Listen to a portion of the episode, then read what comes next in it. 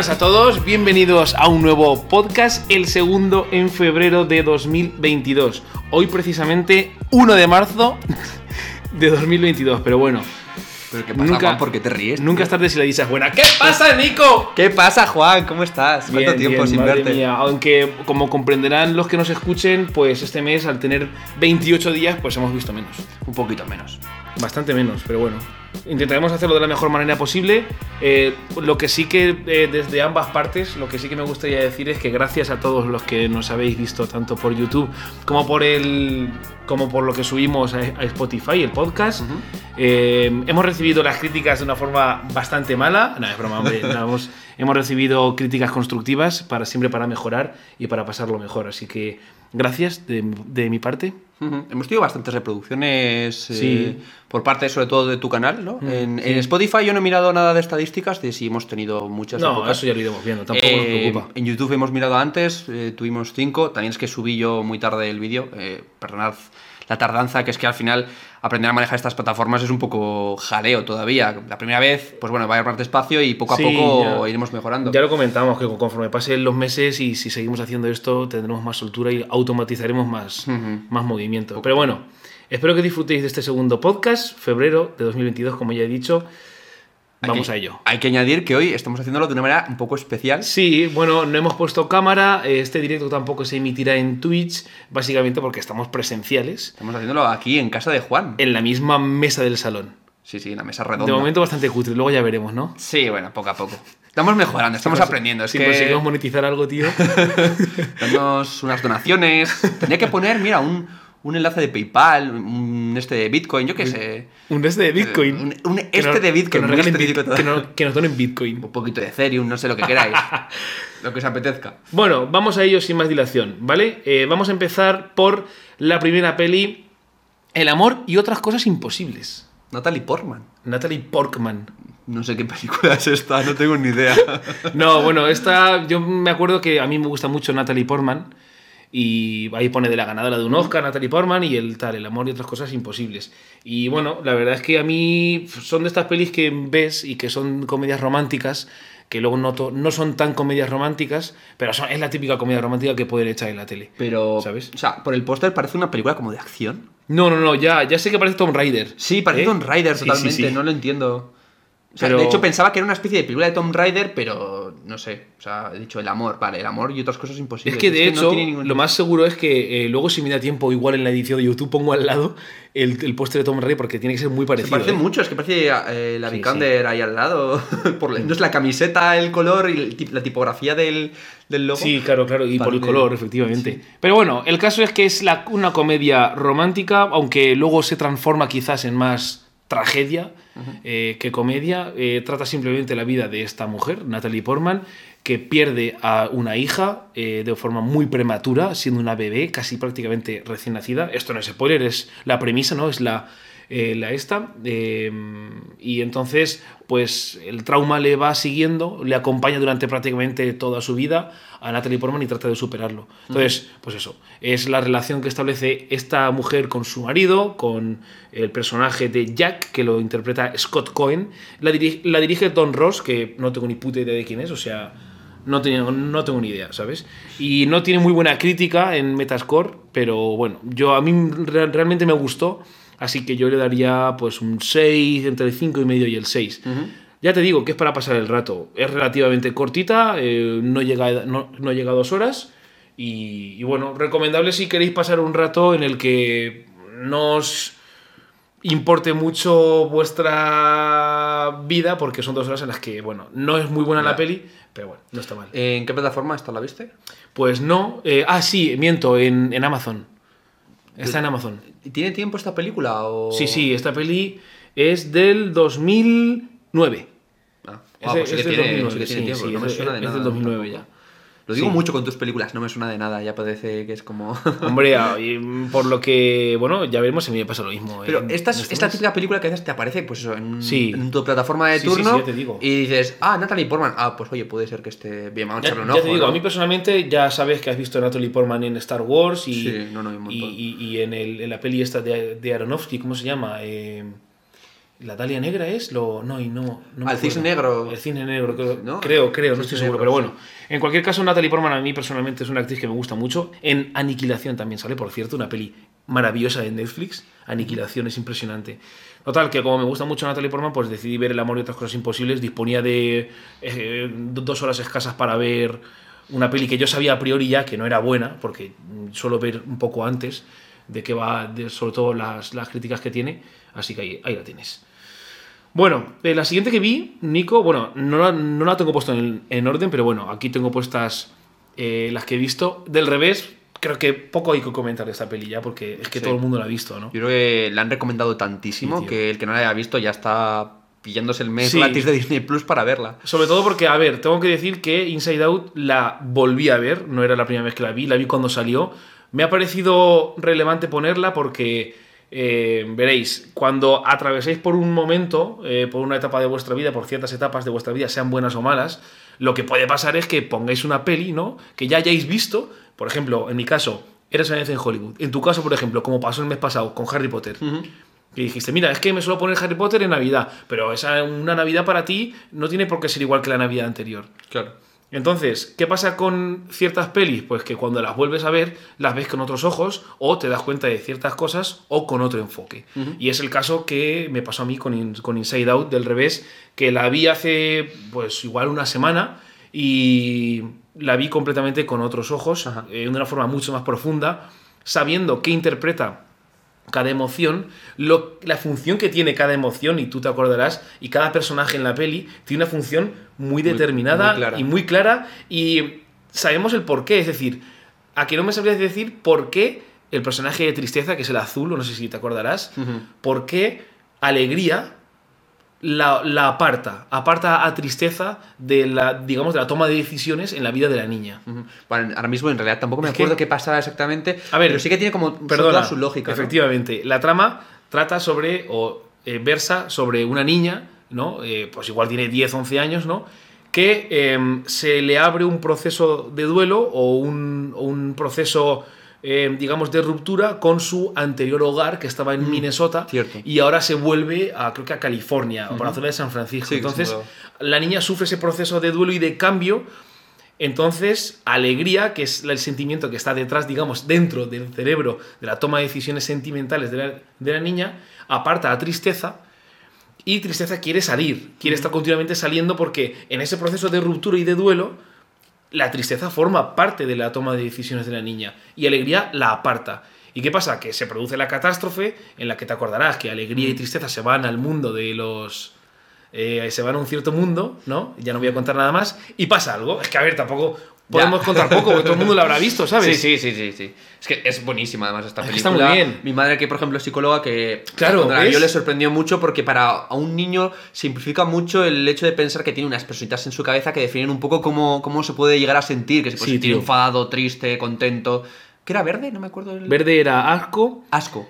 Eh, el rojo enfado y falta miedo, que es el violeta, El- que se ve el poquito. Violeta, sí. Está es, que, es que está muy bien representados y además la historia que cuentan está bastante guay, la animación buenísima, es de Pixar, es que no, no puedes ya- pedir más a la animación. No, además recuerdo que creo, no sé si de, qué año es, creo que puede ser del 2014 o del 2013. Tiene unos cuantos añitos ya. El ¿no? caso es que chocó mucho en su momento, o sea, fue, en fue una época, mira, del 2015, fue una época en la que, en la que Pixar había decaído bastante, porque si te fijas, fue aquellos años en los que Toy Story sacaron la tercera de La Toy tercera, Story sí.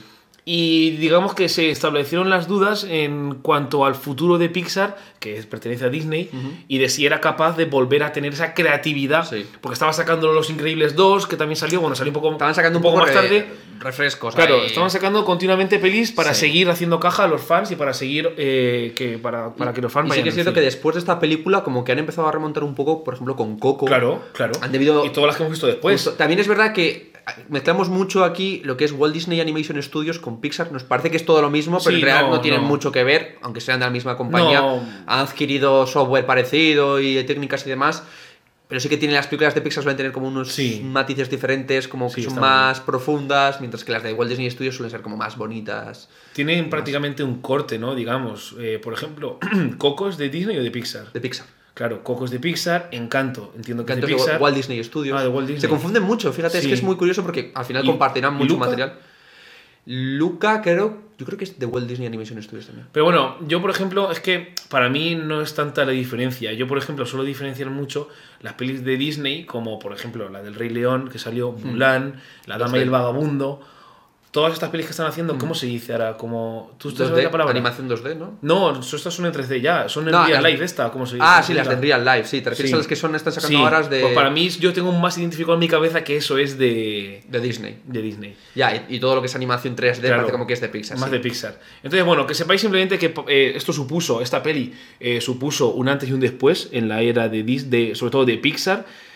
Está dirigida por Pete Docter, que Pete Docter ha pasado a ser después de esta peli en un peso pesado. Por ejemplo, ha hecho el screenplay de la, de la secuela, de Soul, hizo el screenplay de Up y produjo, mm, ha producido muchísimos cortos relacionados con Toy Story.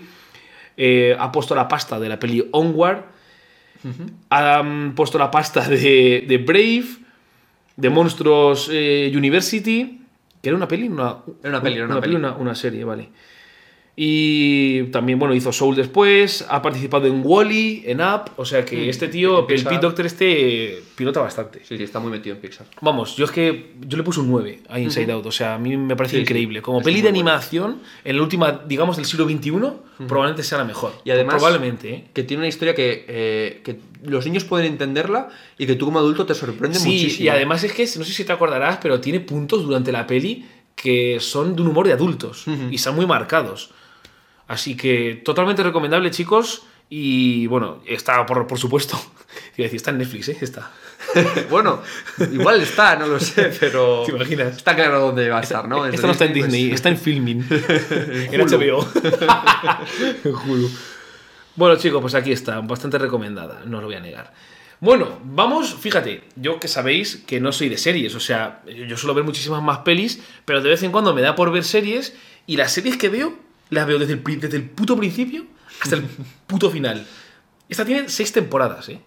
¿Seis temporadas? Is Us tiene ahora mismo seis temporadas. Joder. Y cada, cada capítulo dura 40 minutos y cada temporada tiene 18 capítulos. Madre de Dios. ¿Eh? ¿Pero cuánto has tardado en verte esta serie? A ver, esta serie, cuando estábamos, porque que, esto, a ver, para que los oyentes que nos estén escuchando, Nico y yo vivimos juntos durante dos años en una residencia claro. de estudiantes o colegio mayor o lo que sea, o como se llame ahora. Pues ya en el colegio mayor estaba This Is Us. Madre de Dios. Sí, sí, sí. Pues esto es de la época, pues cuando acabó Breaking Bad o Claro. 2013, efectivamente. 2014. Empezó 2013-2014. Y bueno, pues me gustó mucho This Is Us y la sigo viendo ahora. En concreto, para los que eh, estéis así, eh, para los que veis más series directamente, para los que veis más series que pelis, This Is Us la podéis ver ahora mismo. Las primeras cinco temporadas, mm, la sexta aún no. Las primeras cinco temporadas las tenéis en Amazon Prime Video. La sexta temporada la van a poner junto con las otras cinco a partir del 13-14 de marzo en Star, que es el servicio dentro de Disney Plus, dedicado más a adultos, a series y pelis para adultos. Esta es tipo como Peaky, Blinders, que la produce una cadena estadounidense Sí. o británica, BBC, alguna de estas, Sí. y luego la sacan, ¿no? En plataforma. En este caso es NBC.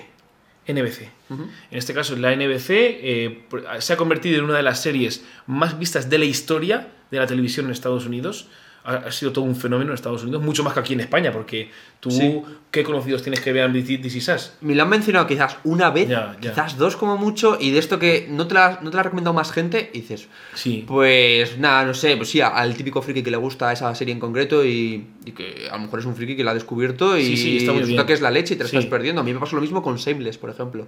Que Shameless, yo no oía a nadie que escuchaba, había visto Shameless. Ah, sí, Shameless. Y, Y Shameless es muy de- buena. Sí, y con esta de, de abogados, ¿cómo se llama? Suits. Suits, que también me la han estado comentando mucho, pero Mm. que tampoco creo que haya sido. Pero bueno, está muy bien esta de Us. Pone ahí Family is Forever. Trata sobre una familia, en este caso protagonizada por los dos personajes centrales que tenéis, que son Jack y Rebecca, eh, y tienen tres hijos, que son la mujer que tenéis a la derecha, que se llama Kate, el chico que tenéis justo arriba de Kate, el rubito, que es eh, Kevin, y un niño que adoptan el mismo día del nacimiento, ya, os, ya veréis por qué pasa, porque en principio eran trillizos, pero al final son estos dos hermanos y el adoptado que se llama Randall.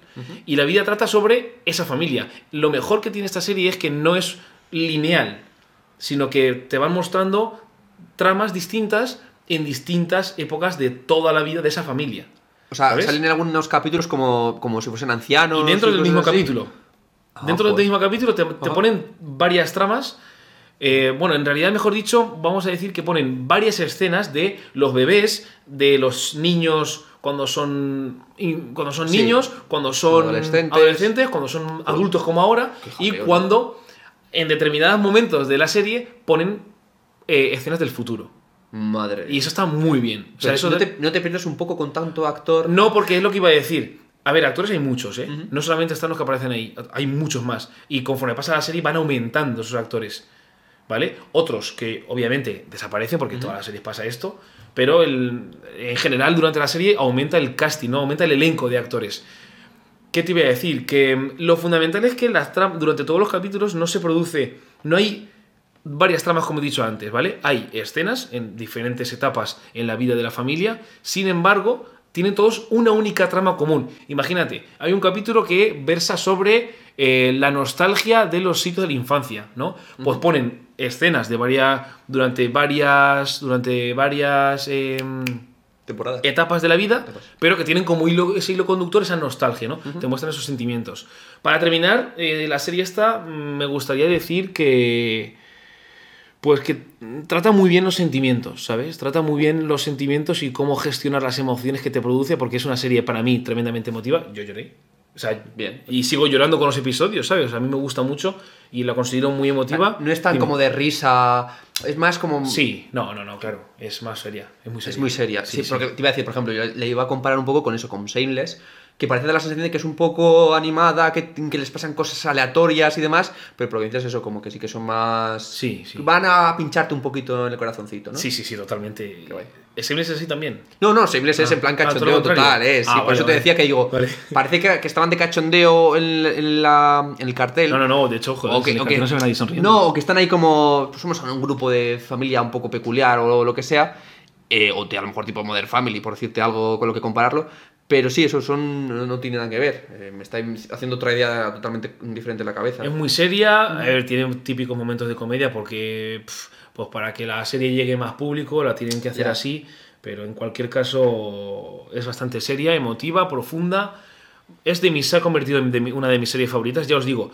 Veo series, he visto muchas de Disney, todas las de Marvel, he visto también bastantes series en Apple TV, por cierto, que, ya, que ya comentaremos, pero hay bastantes series recomendables en Apple TV.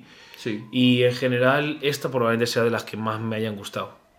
No te lo voy a negar. Qué bien. ¿La vas a ver?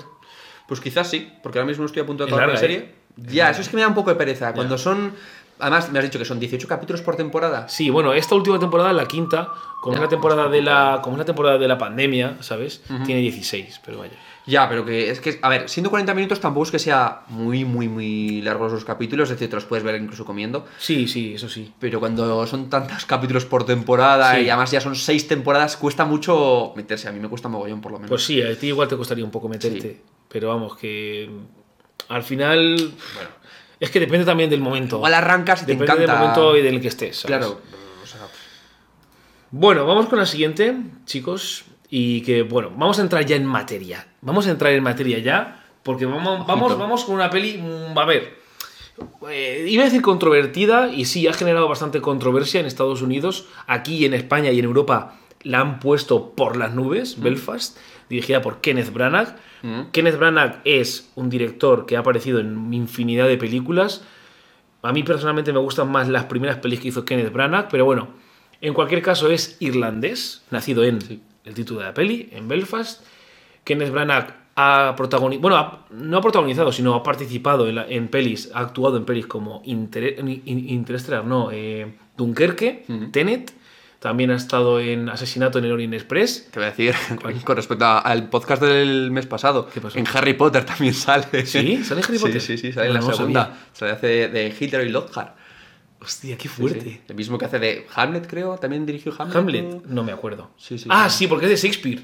Sí. Sí, es que Kenneth Branagh, que lo- para que lo hacer sepáis, mucho, ¿no? Para que lo sepáis, eh, es súper fan de Shakespeare y las primeras pelis son adaptaciones, o sea, pelis de obras de teatro de Shakespeare. Por si os interesan, son pelis maravillosas, a mí me encantan.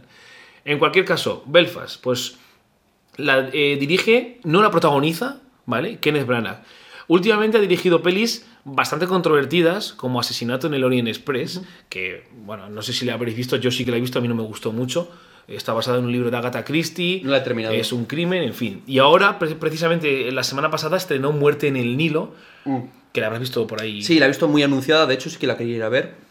Yo iré a verla porque a mí me gusta Agatha Christie, el libro, el libro me lo he leído, el libro que en el que Ah. está, claro, el Muerte en el Nilo. Y bueno, pues por ver si la peli y el libro, lo típico, ¿no? Si se parece o si no, iré a verla. Ujú. O sea, no tiene que ver con Belfast, pero la de Muerte en el Nilo Sí. sale él y la dirige él. Sí, Ah, vale. Sé porque, o sea, Muerte en el Nilo y Asesinato en el Orient Express las dirige y las protagoniza él porque él hace de eh, Hercule Poirot, que es el detective fundamental Ah, que vale, lleva vale, la vale, investigación. Vale, Vale, es que no me he leído ningún libro de Agatha Yo, Christie, yo me he leído muchos, entonces es- está, basado guay. en ese personaje. Guay. Entonces, vamos a Belfast. Belfast. A ver, a mí me ha gustado. O sea, es una peli que es en blanco y negro, juega con el color, ¿vale? No os voy a decir en qué momentos, pero juega con el color. De esta sí que no quiero haceros spoilers, ¿vale? O sea, ya aviso, ¿vale, chicos? No voy a haceros spoilers porque merece la pena que la veáis en el cine. Merece la pena que la veáis en el cine, que aún está. A mí personalmente no es de mis pelis favoritas de los Oscars. tiene 10 nominaciones, es la que más Ojo. tiene. Es la que más tiene, ¿eh? tiene 10 nominaciones, 10 nominaciones a los Oscars.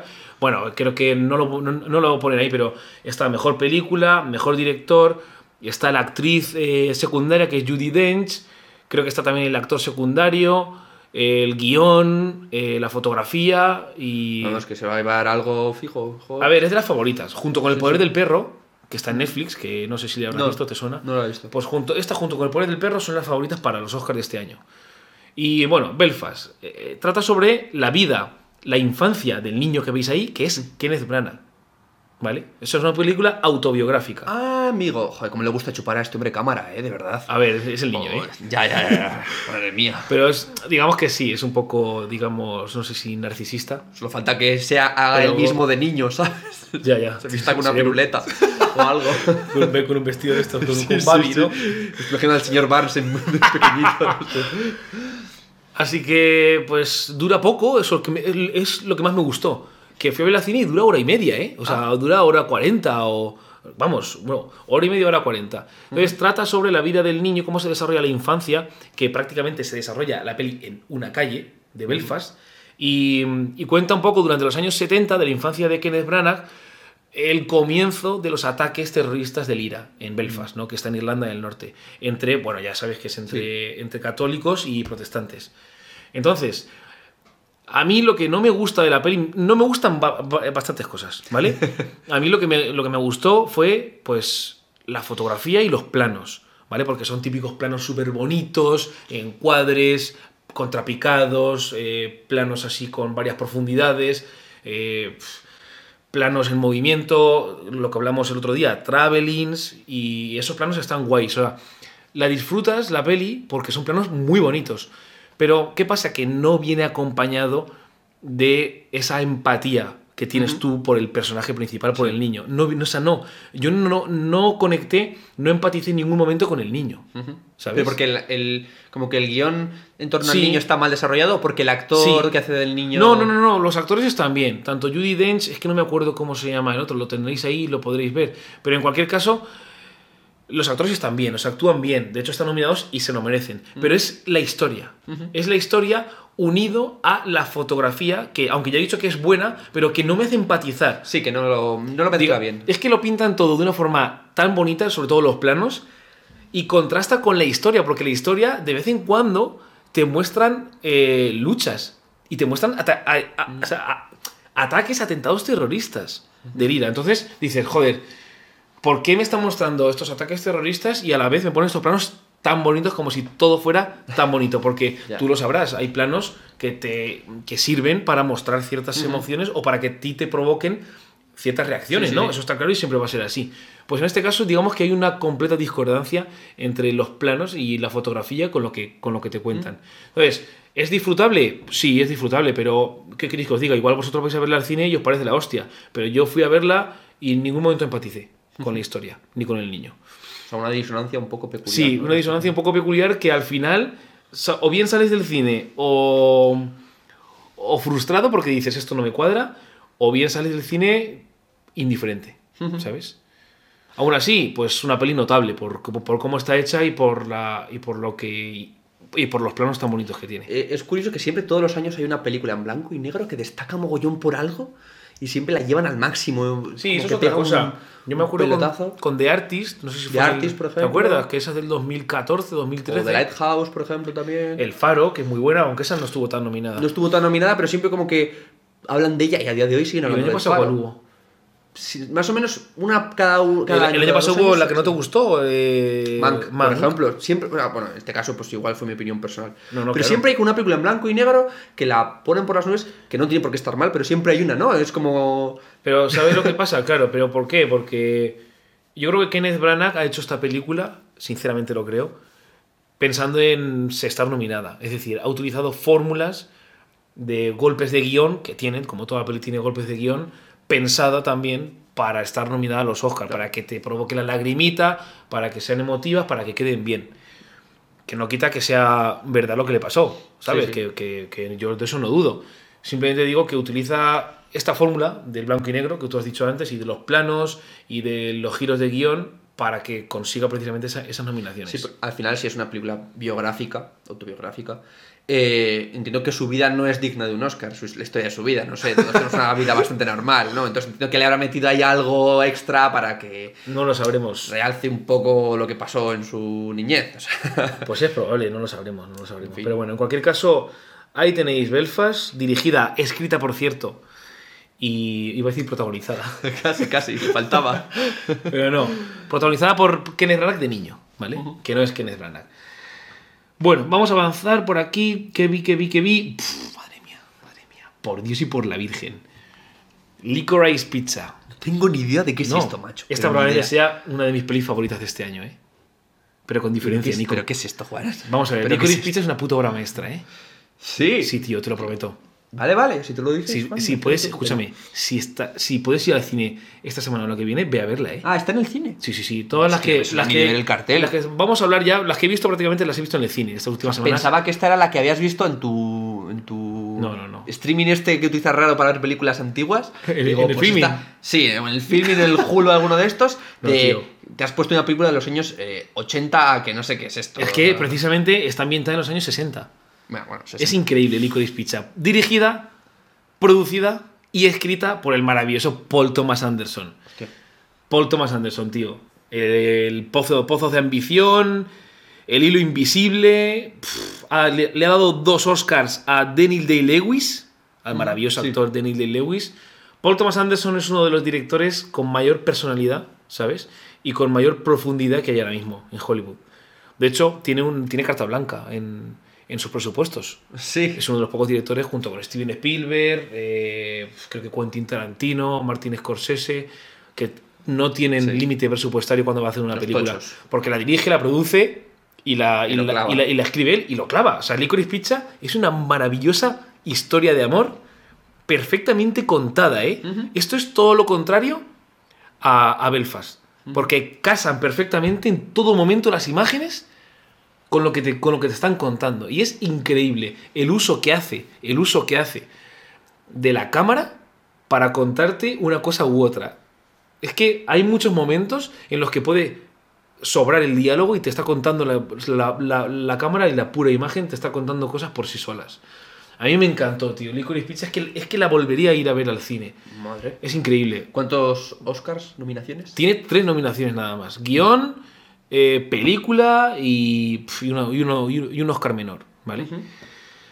Buah, es increíble. Ojalá le den el Oscar a la mejor película. No se lo van a dar, pero vamos, yo no, si no entre, estaría dudando entre este y West Side Story, que ahora hablamos de Es que ella. ni la he visto anunciada ni nada. Ha pasado como muy desapercibida. Sí, porque... O no le han dado muy poca publicidad, ¿no? Sí, No- sí, porque es que las pelis de Paul Thomas Anderson es muy querido en Estados Unidos. En, esa, en, esta, en esta peli en Estados Unidos Sí. ha triunfado. Ha triunfado. Sí, quizás en Latinoamérica o quizás en Estados Unidos, pues eso se le darán un montón. Aquí en España y Europa quizás no le. No, no tanto, pero es una maravilla. De verdad, ve a verla al cine. Id a verla al cine, chicos. Vayan, vayan. vayan a verla corriendo porque es una maravillosa historia de amor. Que por cierto, lo está, es una historia de amor Eh, bueno, es que no quiero contaros nada porque de verdad me, merece mucho la pena verla al Ya, cine. no estás contando casi nada de esta película porque estás No, no, no. conmocionado, rollo. Sí, que, que- lleguemos al cine Sí, por y la favor. veamos. O sea, es que os va a sorprender muchísimo. Es una historia de amor entre una niña, una chica, que es la protagonista, la que veis ahí, de 25 años, y un chico de 15. Y se establece una historia de amor. Una historia. Que se desarrolla de la forma que se desarrolla. Vale, solo voy a decir uno- una última cosa de esta peli. Paul Thomas Anderson en todas las pelis tiene cameos. O sea, él, Mm. él no, él no, sino que ofrece cameos de actores muy famosos, ¿eh? Y tenéis en este caso dos cameos que os vais a quedar con la boca abierta. Bueno, en el cartel yo he visto dos nombres que me, me sonaban. Sí, bueno, pues. el, el que pare- esté en YouTube, sí pues sale, lo puede ver. Lo el puede que ver. El esté que en Spotify, el que podcast, similar. Que no, eh, que no se auto-spoilee que llegue. buscando el sí, póster, ¿no? Yo ya me acabo de spoilear un poco. Bueno, ¿qué se le va a hacer? Bueno, siguiente. The Tender Bar, el bar de las grandes esperanzas. Esta la tenéis en Amazon. Es una apuesta de Amazon Original. Sí, sí, sí, el que ves ahí es Ben Affleck, ¿eh? El que ves ahí es Ben Affleck. The- The Tender Bar, el bar de las grandes esperanzas, en Amazon Prime Video. Dirigida, en realidad no es escrita porque ha hecho una adaptación de una novela que tiene el mismo nombre por George Clooney. George Clooney, sabes que ha, ha hecho bastantes pelis. ¿eh? Sí, sí, sí. director. Que, sí, sí. Malas. Vi una película suya y me pareció horrible. No me ¿Cuál? ¿La. Monuments Men? No me acuerdo cuál fue. ¿Cuál fue? Mo- Monuments Men? Esa No. que va sobre No, el no. arte y que roban cuadros. No, en no la sé cuál he visto, Mundial. pero vi una que dije, vaya basura. Lo- Los Por Descendientes. eso cuando me has dicho lo de George Clooney he dicho, buf. Los O sea, le estoy diciendo sin tener ni idea, que igual hace unas películas magníficas. No, no, no, a ver. George Clooney no se ha caracterizado nunca por hacer buenas pelis. Ah, igual dices la- esa que se produce en un plato de televisión. Es que no me acuerdo ahora mismo. Es que ¿Eso no, te ni de qué va? No, te- no me acuerdo ni de qué iba. Solo Ah, que he visto vale. una de George Clooney y me pareció una basura. Pues igual fue Con perdón a George Clooney, lo A ver, yo he visto. Monuments Men, que fue una de las primeras que empezó a dirigir y es bastante mala. Luego vi, es que creo recordar que mm, Money Monster, Money Monster, que es la peli que te digo que transcurre en un plato de televisión y se produce un atentado, es dirigida por George Clooney también. En cualquier caso, vamos a hablar de Tender Bar, ¿vale? Porque mm, digamos que George Clooney no tiene buenos antecedentes como director en cuanto a crítica de películas. Entonces, ah, yo voy a hablar de The Tender Bar, que sí que me gustó, sinceramente. No es una obra maestra como Licorice Pizza, que es la anterior, que para mí es que me ha encantado. Para mí es una obra maestra. Eh, no es tan buena tampoco como Belfast, ¿no? Que ya que hemos hablado de ella puedo comparar un poco. Pero bueno, está entretenida. Eh, re- repito, es una adaptación de una novela y simplemente cuenta la historia de ese niño que eh, creo que sí, pierde a su padre, no lo, porque no fallece, sino que él se, se va de la familia, entonces se cría con su madre y con su tío. Su tío es Ben Affleck, eh, que tiene un bar, el- se llama el Bar de las Grandes Esperanzas, en realidad no se llama así, se llama The Dickens, que lo tenéis ahí también en el póster. Y bueno, eh, la peli cuenta simplemente la historia, se produce una historia eh, eh, de, de- de amistad, ¿no? De, digamos, en realidad está muy bien la peli porque la historia que cuenta de fondo es eh, la búsqueda o la, el, reempla- el reemplazo de la figura del padre, de la figura paternal por parte del niño, ¿no? Por su tío. Entonces, ¿qué pasa? Que el niño, como el padre se le va muy joven, pues intenta durante su infancia, porque cuenta la infancia del niño, reemplazar la figura del padre. El por protagonista la es del el tío. niño. Sí, el- la peli está centrada en el, en el- en el niño, ¿vale? Entonces, está muy bien por eso, porque la historia de fondo está muy guay, porque es ese reemplazo ¿no? de la figura paternal y la pérdida de la figura paternal. También va alternando con historias de, del niño, pero de más mayor, ¿no? Así que ahí tenéis, de, de, Ten- de Tender Bar, es como la que dije, como la que hablé antes, eh, de, del amor y otras cosas imposibles.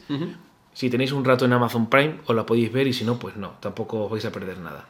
Bueno, vamos con, para mí, la segunda mejor peli, junto con Licorice Pizza y una que comentaremos después, de este año. O sea, para, es que precisamente la suerte que vais a tener, queridos oyentes, es que vais a presenciar en este podcast mis tres pelis favoritas de este año.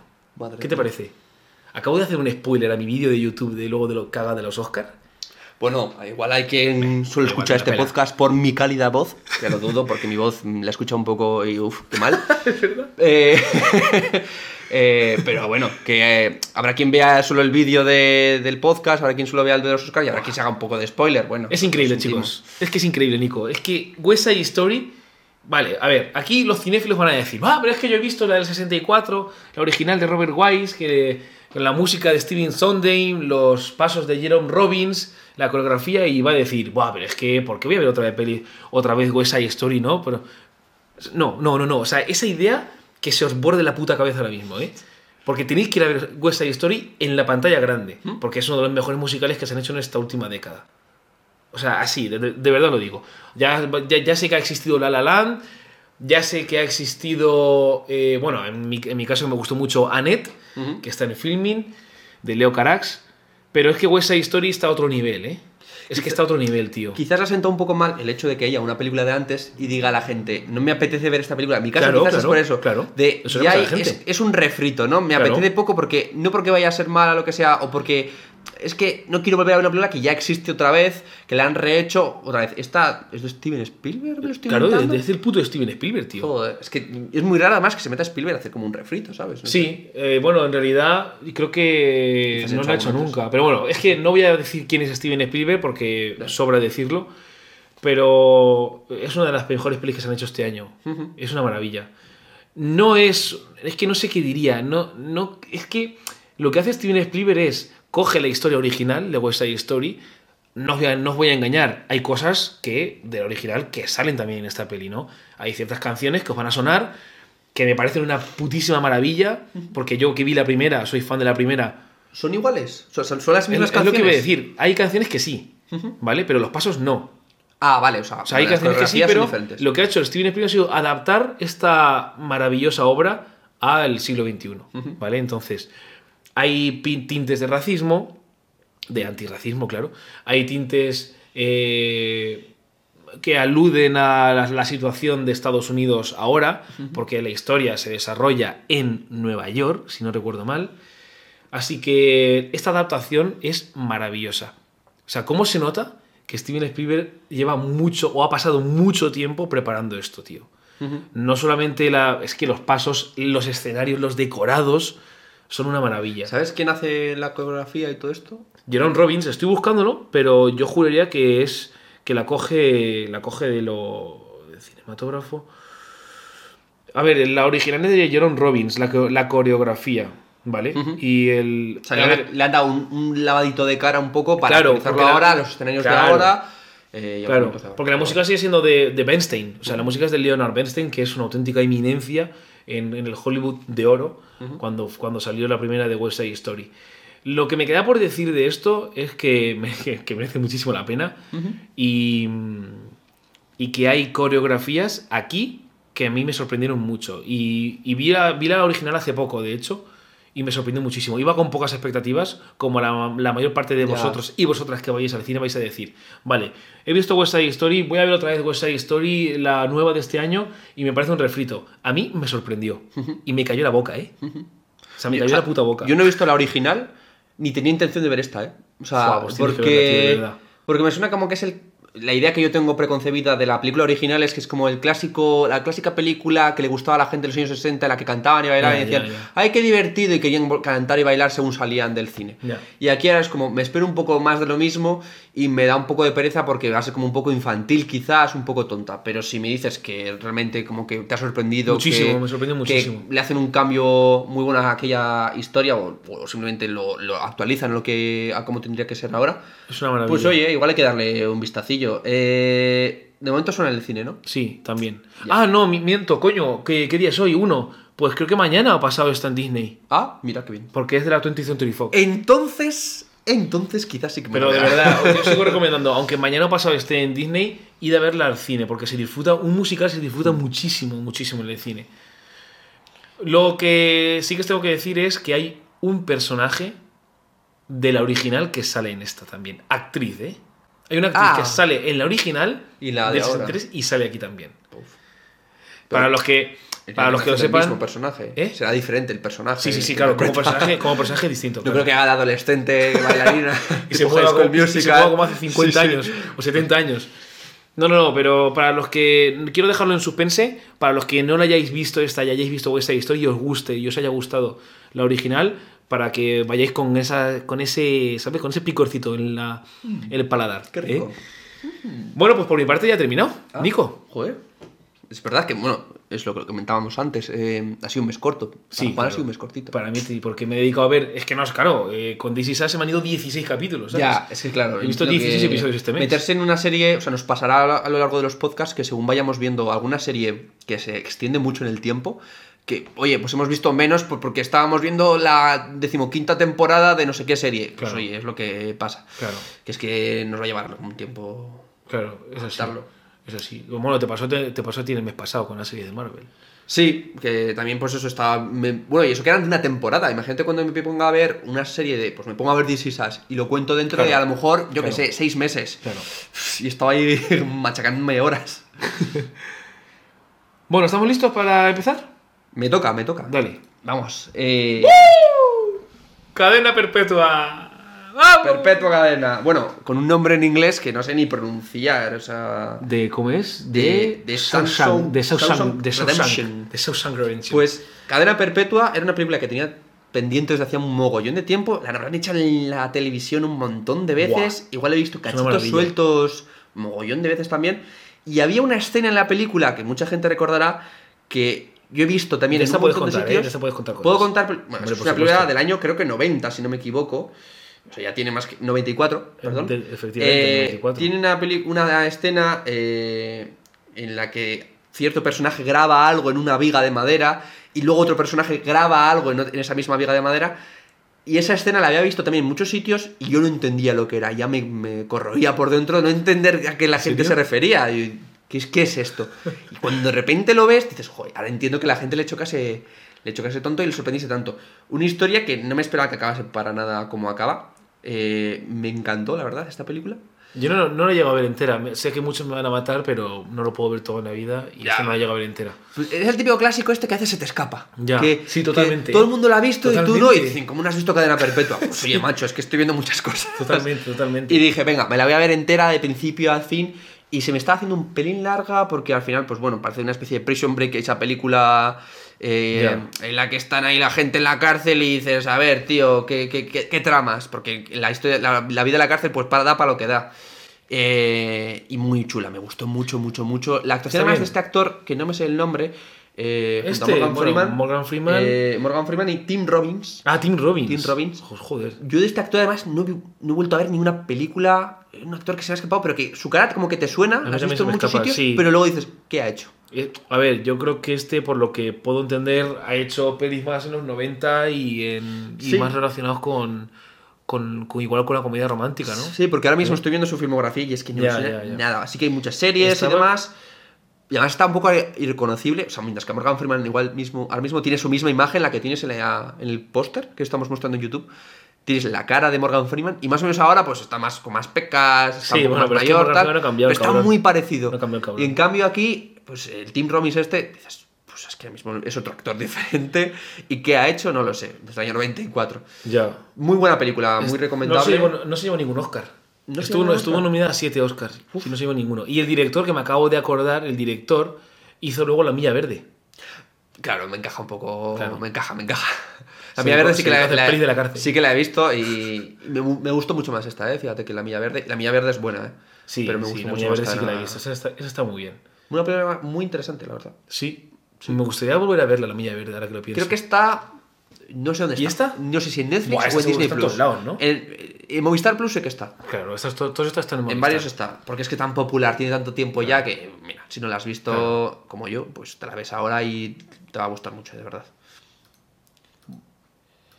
Buah, eso sí que no tengo ni idea. True, True Story. ¿No te suena True Story? Es una película de Netflix. Ah, pero ese es Jonah Hill y, y Jonah James Hill Franco. y James Franco.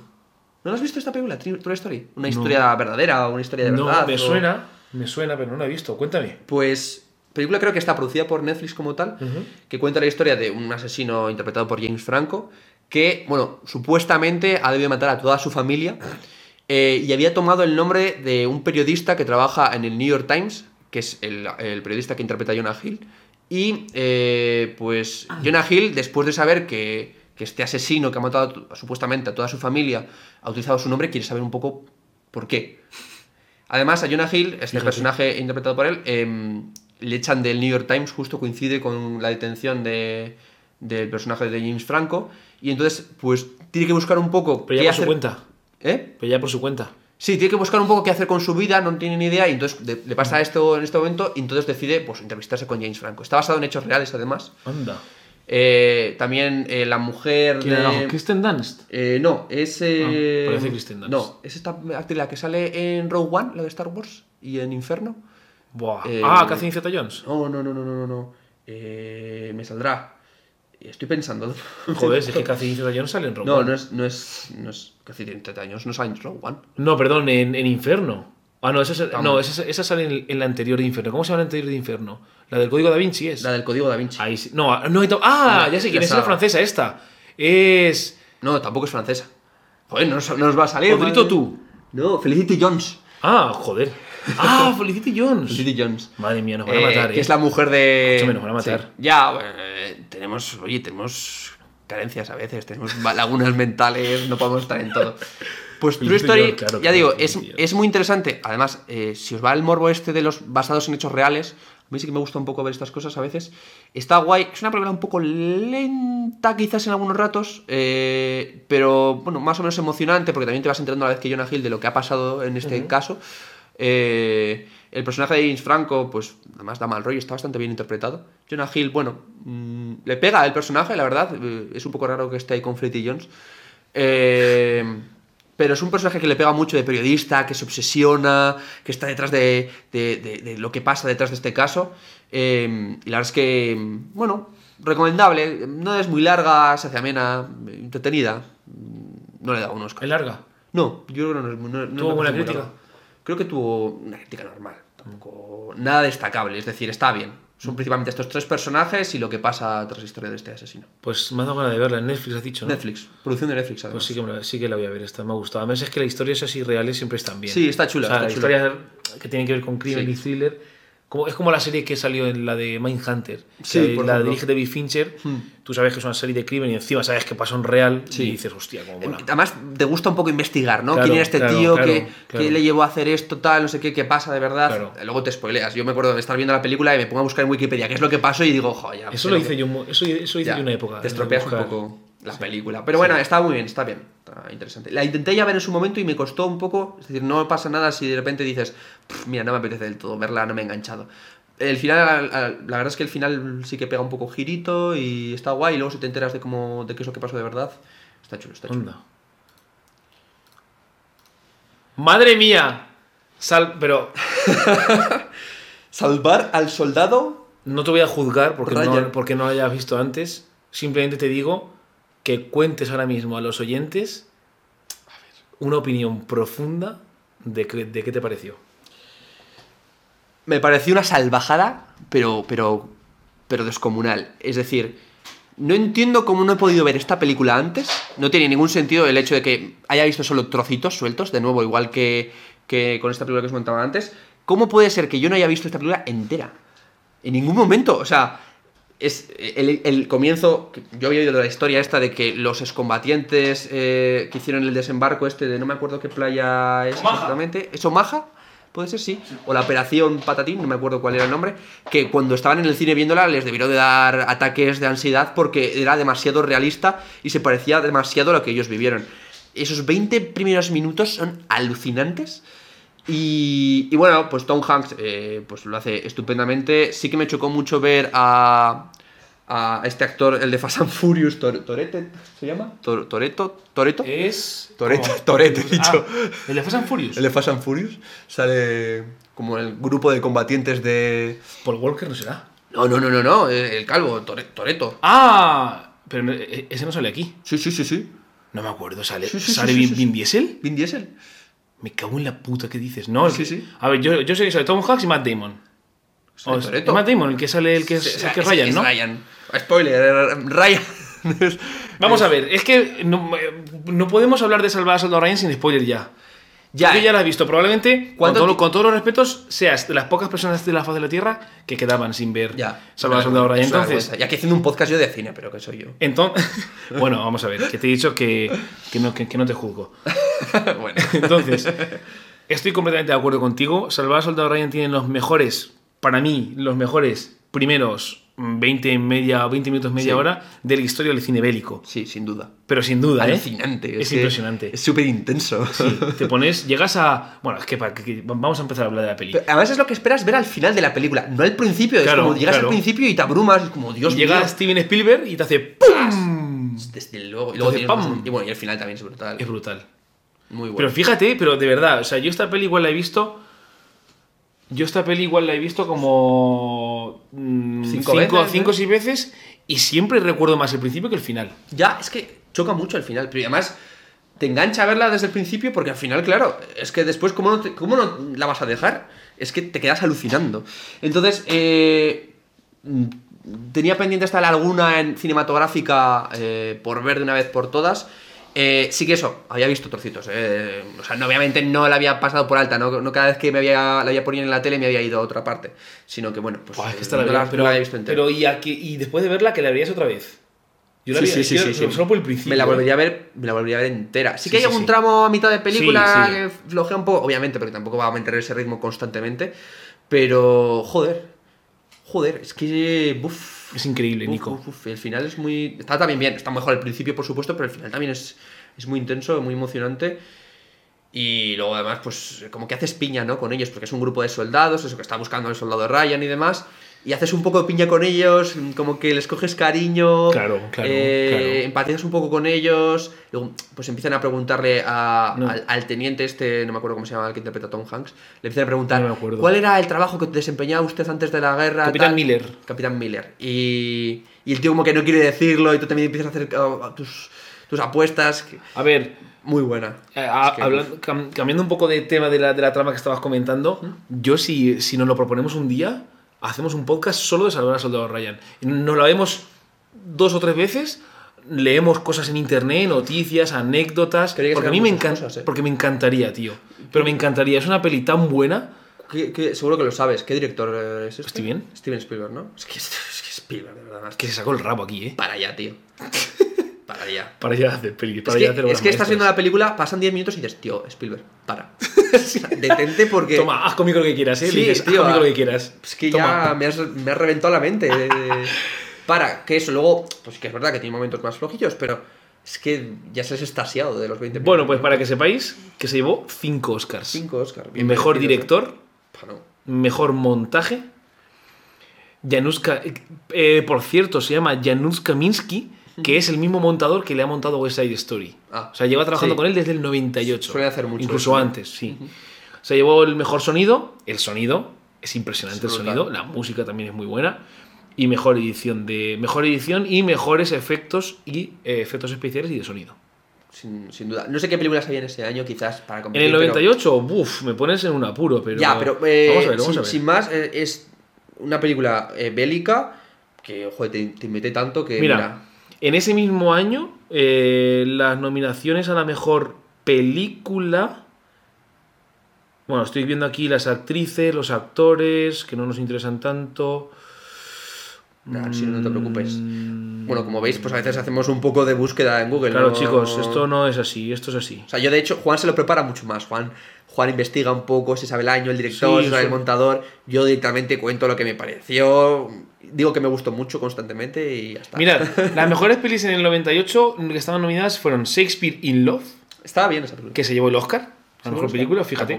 Elizabeth, La vida es bella. La vida es bella. La vida es bella no, sé- no, se llevó premio a. a- No sé, igual se llevó la premio de mejor a- a película de mejor habla película no extranjera y De a de creo que mejor guion y creo que fue la primera película que se llevó a mejor guion que era de habla extranjera si no me equivoco la vida es bella es brutal Sí, sí, claro. es una barbaridad de película Y La luego Salvar al Soldado Ryan y La Delgada Línea la Roja. delgada de línea roja También buena, por cierto. otra que tengo a cachitos Yo, sinceramente, o sea, no- es que no he visto Shakespeare in Love. yo sí esa sí que la he Sí. visto No he visto Shakespeare in Love, no sé si es mejor o peor. Nah. No puedo opinar. no me ¿Tú acuerdo has visto mucho. las dos? no me acuerdo mucho Ah, vale. no puedo no puedo compararlas ahora mismo porque es que no no, no la recuerdo tan bien Y nada, chicos, es que Salvador Soldado Ryan da para un podcast. O sea, vamos a pasar a la siguiente porque Excelente, míratela. Si no te la has visto como yo y has sido tan tonto hasta ahora, míratela. Está en Prime Video, ¿eh? ¿Está en Prime Video? Mira, acabo de ver aquí. Sí. Está en Prime Video. Bueno, ya está, que Salvador Soldado Ryan. Que ya se, Excelente, que ya se maravillosa. está tardando. Pasamos. Hijo de puta. ¿Qué es esto? ¡Buah! La, la nueva de Space Jam. La nueva de Space Jam A New Legacy. No la he visto. ¿Qué tal? Cuéntame, esta sí que tengo interés en. Mira. A ver, también tiene interés en las demás, pero es que Salvador Soldado Ryan ya la he visto. Sí. Esta es, es que esta que no, no. Te lo voy no a decir en una palabra. Ahórratela. ¿Qué dices? Ahórratela descaradamente. Dios mío, ¿Qué dices? qué mala que me pareció. Bueno, mira, para empezar, aquí desde el, desde el punto de vista de, de- del español. Eh, el doblaje es pésimo. El doblaje es muy malo. No son los personajes originales de, de Warner Bros. que doblaron en la Space Jam original, con la de Michael Pero Jordan. salió el, el conejo este. Sale Bugs Bunny, pero Bugs le Bunny. dobla a otro actor. Yo iba a decir Ese, Bad Bunny. ese, ese mismo actor que, Ah. que doblaba a Bugs Bunny en Space Jam sigue vivo, es decir, no es que haya fallecido ni nada, Y le- haya y le- pasado y le dobla otro por y la le dobla cara. a otro. Que no lo hace mal, que quizás ese es el Bugs Bunny que aparece en las series infantiles o, lo- las series de Bugs Bunny de ahora Ah. mismo de Warner Bros. Pero, mira, sinceramente, el, el director de doblaje en este caso, o el director de casting eh, de voz de que lo hiciese aquí en España, debía haber cogido los mismos personajes. Luego está la. eh, el- el- lo que pasó cuando se escogió el doblaje, que también además a Lola Bunny pasó un caso excepcional que la había doblado ya una actriz de doblaje aquí en España, que no es la misma Lola Bunny que, que lo hizo anteriormente, y habían hecho ya el doblaje de esta película y ya llegó Lola Índigo, la cantante de Operación sí, sí, Triunfo, que tenía una canción llamada Lola Bunny y por algún motivo decidieron cambiar el doblaje después de haberse hecho de Lola Bunny y la dobla Lola Índigo. Madre mía, ¿qué dice? No lo sabía. Y el doblaje es. Dios mío, qué malo. Más allá de eso, bueno, sí que hay algún personaje que, que es el mismo. increíble. Creo que el pato, el pato Lucas es, por ejemplo, el mismo. Pero eh, Piolín no es el mismo. El Diablo de Tasmania tampoco. ¿Cómo que no es el mismo? ¿Qué te refieres? no son El- los mismos actores ah, de doblaje. doblajes. Ah, vale, vale. Entonces es malo. Probablemente a lo mejor en Estados Unidos me la empecé a ver un rato para ver qué tal. Como no reconozco esas voces, pues se me hacía un poco raro. Entonces, eh, al final la mantuve en castellano. Luego, más allá, eh, la historia. La historia me parece muy mala. Eh, no, es- o sea, no hay necesidad de eh, hacer eso. Es decir, yo hubiese a lo mejor continuado con algo parecido a lo que ha sido en Space Jam original. Es decir, eh, los Loonies tienen un problema y tienen que resolverlo con el básquet, por algún Sí, motivo. Estaba bien. Pero la premisa que tiene esta película es: eh, LeBron James tiene una familia. El puto Lebron. Su hijo le gusta hacer videojuegos, a Lebron eso no le parece guay, quiere que su hijo juegue más al básquet y se deje de hacer Muy videojuegos. simple, ¿no? Que por lo visto, además, el hijo es un programador que es un genio. Yo como programador pues dije, bueno, a ver, lo que estás haciendo, chaval, es un poco raro, pero bueno, que ya podían haber cogido un poco de referencia, ¿sabes? Que pueden preguntarle a programadores y Claro, que, haga claro. cosas un poco más lógicas. Bueno, más allá de eso, eh, y como que su hijo, eh, bueno, van a Warner Brothers, porque además hacen mucho crossover con el resto de mundos propietarios de Warner Brothers, del resto de, propiedades intelectuales. Anda. Y, y entonces como que la inteligencia artificial que tiene Warner Brothers para producir películas eh, le quiere proponer una película, una serie de películas a, a LeBron James. Joder, tío, yo que estoy ilusionado con verla. Y entonces pues aparece esa inteligencia artificial y crea un poco conflicto y pues se resuelve con básquet. Pero es un Se básquet... resuelve con básquet el- Sí. un problema de inteligencia artificial. Sí, pero además, bueno, cuando veas quién es el actor que interpreta la inteligencia artificial vas a alucinar porque es un poco que no, no le pega en absoluto a este actor. Eh, y entonces les meten como dentro de un mundo virtual donde están pues todos los personajes de Warner, de Warner Bros. que aparecen todos como de fondo en el partido de básquet. es un poco raro. Meten a... Aparece como que le ponen a LeBron James en el mundo de Harry Potter, en el mundo de Batman, que podría estar guay, pero queda todo como un pegote de Warner Bros. queriendo hacer promoción de sus películas porque sí, totalmente gratuito, con una historia que no tiene ningún fundamento, que está metida con calzador por el hecho de hacer un Space Jam 2, y además Le- LeBron James no es muy buen actor. Michael Jordan tampoco es que lo fuese, pero más o menos quedaba bien, y eso que el pobre hombre tenía que hablar con gente de croma ahí un poco raro también. Pero es que esto, esto ya se pasa. Es que me parece que es horrible. Es Joder, que pues es qué horrible. pena, ¿no? Es una, es una pena, es una pena. Porque claro, todo el mundo ha visto los Looney Tunes y Sí. de pequeño, yo, yo el primero y... Eh, Era muy buena Space Jam. O sea, a mí me pareció muy buena Space Claro, Jam la, 1. la 1 sí que está bien. Y luego, además, tiene un momentito que no quiero hacer spoilers, pero bueno, bueno, que se intuye que parece que está Michael Jordan, tal, no sé qué. El que lo haya visto sabrá que es para cagarse un poco en Warner Brothers. Eh, tiene tela esta película, tiene mucha tela. Fíjate, o bueno, ya hablando en general de los estudios de Warner, ¿no? Mm. ¿por qué se lanzan a hacer esto teniendo la línea que tienen con DC, ¿no? Y Sí. tan fuerte. Y, y no solamente con esa, sino en general megaproducciones que está haciendo Warner, como por ejemplo eh, Tenet, que es de Warner, o no sé. Aquí no se a lanza a un producto a mí- comercial, ¿eh? Claro, claro. Es como eh, volviendo a Belfast y a Kenneth Branagh. Kenneth Branagh, desde que empezó a trabajar para estudios, ha hecho Asesinato en el Orient Express, ha hecho Muerte en el Nilo y ha hecho Belfast. Es decir, hay directores y hay estudios que cuando se venden, ¿me entiendes? A franquicias, como en este caso Space Jam, o directores, eh, digamos, eh, propios, que cuando se venden a franquicias y a estudios, pierden su esencia Sí. y pierden su... Es que pierden, un- claro, pierden sus marcas, digamos, su distintivo, ¿no? Es como si Tarantino llega el año que viene y os digo, nada, es que Tarantino ha hecho Kill Bill 3 para Disney. Sí. No es que es eso, es que es eso y no tiene nada que ver. No puede ser. Y aquí, a ver, claro, aquí al final estás participando con Warner Bros. porque estás haciendo los Looney Tunes. Pero es que creo que quisieron aprovecharse del bombazo que pegó Space Jam en su momento para sacar otro refrito. Que no hacía falta en absoluto, es decir, es que no hay, no hay por dónde cogerla. No la recomiendo nada. O sea, recomiendo verla porque te va, a- va- vas a querer verla, porque es que te apetece ver a los Looney Tunes manejándose con LeBron James. Pero es que vas a ver que es muy mala. Todo el rato, es que de principio a fin. Es que no. Vale, pues pasamos, si, si Sí, te parece. pasamos, ¿eh? pasamos. Quiero ver Pasamos a la siguiente. ¡Uh! Esta no me la esperaba. Me encantan los chillidos que pegas con cada película. Se nota que tengo unas carencias muy gordas y que Juan ya las ha visto todas. Eh, no, hombre, carencias no. Yo no, cuando digo eso. ¡Uh! No son carencias, ¿eh? Si te digo la verdad. De la emoción, de. ah, sí, Ostras, de ¿has que es un puto esto? peliculón, ¿eh? Ya. Para el que no lo O sea, me encanta. American Sniper. Buah, madre mía, qué, qué barbaridad. Muy buena esta película, eh. Por cierto, por cierto, se me olvidó una cosa súper importante que te tenía que contar con salvar al soldado Ryan. Bueno, venga, dale, dale. ¿Sabes? Porque no lo sabrás. No lo ¿Y sabéis, chicos y chicas, qué nota le puse? Pues espero que, no sé, un 7. no sé. Pues que sepáis que Salvar al Soldado Ryan es una de las 10 pelis que tiene un 10. Sí. Que le, que le- que le puse un 10. ¿Tienes como un ranking de top Tengo 10? 10 pelis a las que le he puesto un 10. Ostras. Pero no voy a decirlo ahora. Está en el top 10 de las películas 10. Sí. Ostras. Y a Sa- Salvar al Soldado Ryan le puse un 10. No, no, no, está, está muy bien. Ahora es cuando me dices que American Sniper también está en No, le top puse, un, 10. le puse un 9. Posición 9. Está muy bien película. muy También, bien, de, eh. de nuevo, otra que quizás haya visto, Buah. pues no sé, en algún, en algún viaje de alza, que la ¿Ah, pone en sí? el autobús, quizás. Eh, y está muy guay. Había oído lo de, lo de la anécdota que tiene esta película de El bebé de American Sniper. No sé si te acuerdas ¿El tú de lo que, lo que es el bebé de American Sniper. Pues, si puedes buscarlo mientras tanto en Google, porque ¿El te va a llamar la atención. El bebé de American Sniper. Eh, bueno, básicamente, en cierto momento, eh, bueno, esta, esta película protagonizada por Bradley Cooper. eh, Que parece, por cierto, cuando salió en el cine, hace ya 4 o 5 años, parece, eh, parece Ben Affleck.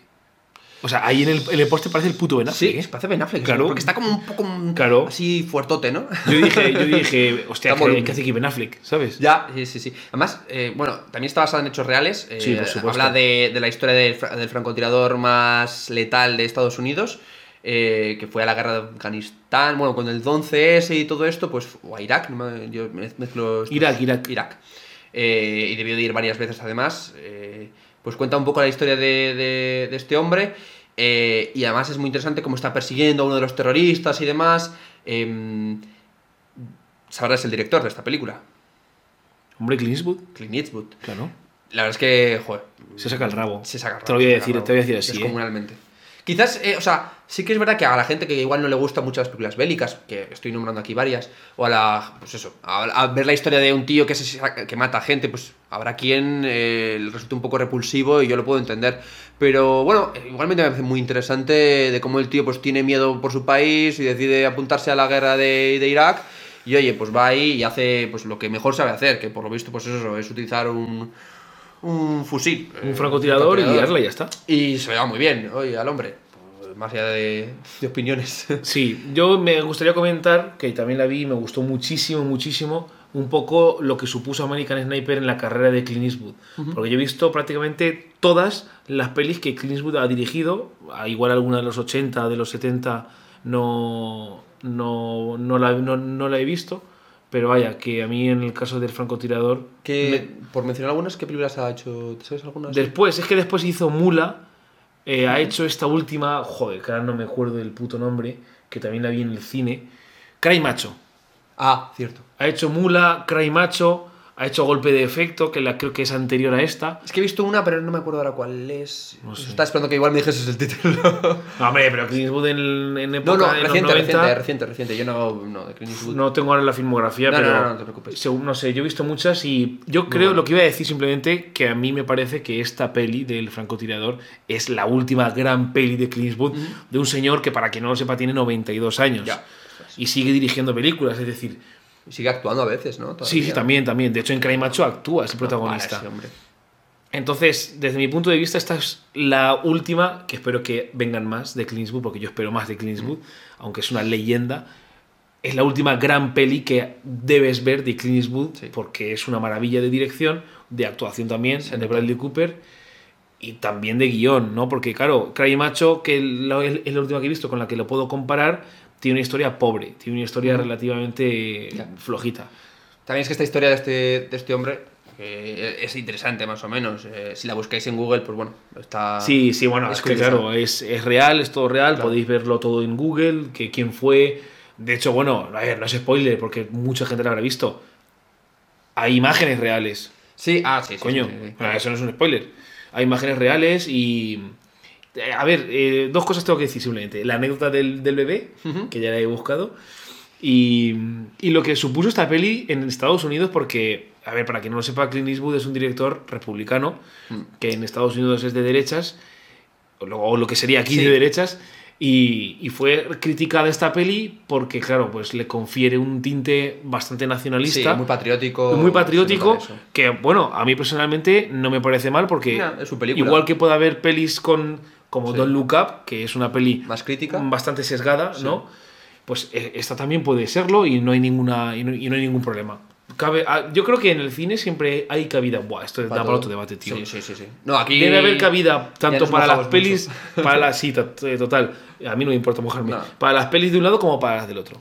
Está bien, eh, más allá de que eh, tus opiniones políticas, está guay la Sí, película. es que Está- claro, es que es eso, es lo que va- vas a ver en una peli. Claro. Tú no vas a ver en una peli un, un discurso político. Claro. Vas a ver una peli de dos horas o lo que dura, que creo que dura más. Sí, no- nosotros, los que nos están oyendo, son latinoamericanos o son españoles. Y esto del, del patriotismo estadounidense nos da igual porque no Sí, somos desde allí. efectivamente. Punto. Efectivamente, nos poco de la película y ya está. Eso es. Tampoco.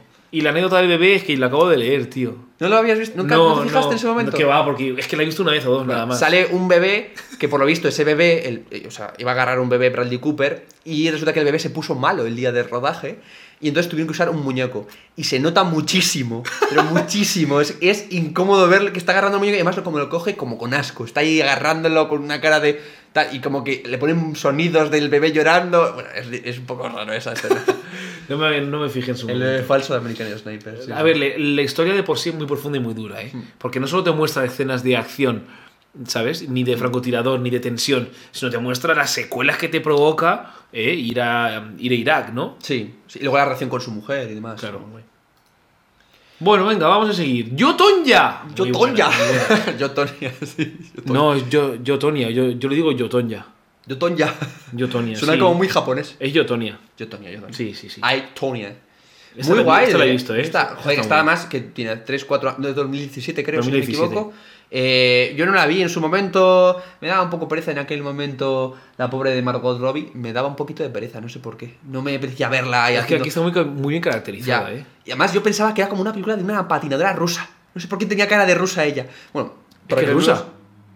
Veas- ¿O Bueno, es de- como de origen rusa, pero claro, yo pensaba que estaba ubicada en la URSS o algo así, en los años No, 80. no, no, pero la, la La protagonista. es, de rusa. ucraniana o, o lituana, de origen, no sé, eh, no es, creo que no es el origen estadounidense como tal. Eh, llamándose, Tonya. Bueno, para quien no lo sepa, yo Tonya es pues la, una película sobre la patina- una patinadora estadounidense bastante famosa que, bueno, eh, protagonizó uno de los... Ah, vale, sí, perdón, es estadounidense.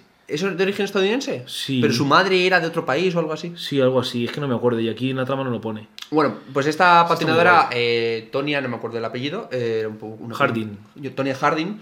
eh, pues protagonizó uno de los escándalos más famosos, más populares, recientes, eh, pues eso, en la, en la historia del deporte estadounidense y también de la historia del, del patinaje estadounidense. Sí. De hecho, la expulsaron de... ¿De las Olimpiadas? ¿Fue? de la- no, de las ¿O de Olimpiadas no, de la Asociación de Patinaje Ah, Estadounidense. La expulsaron.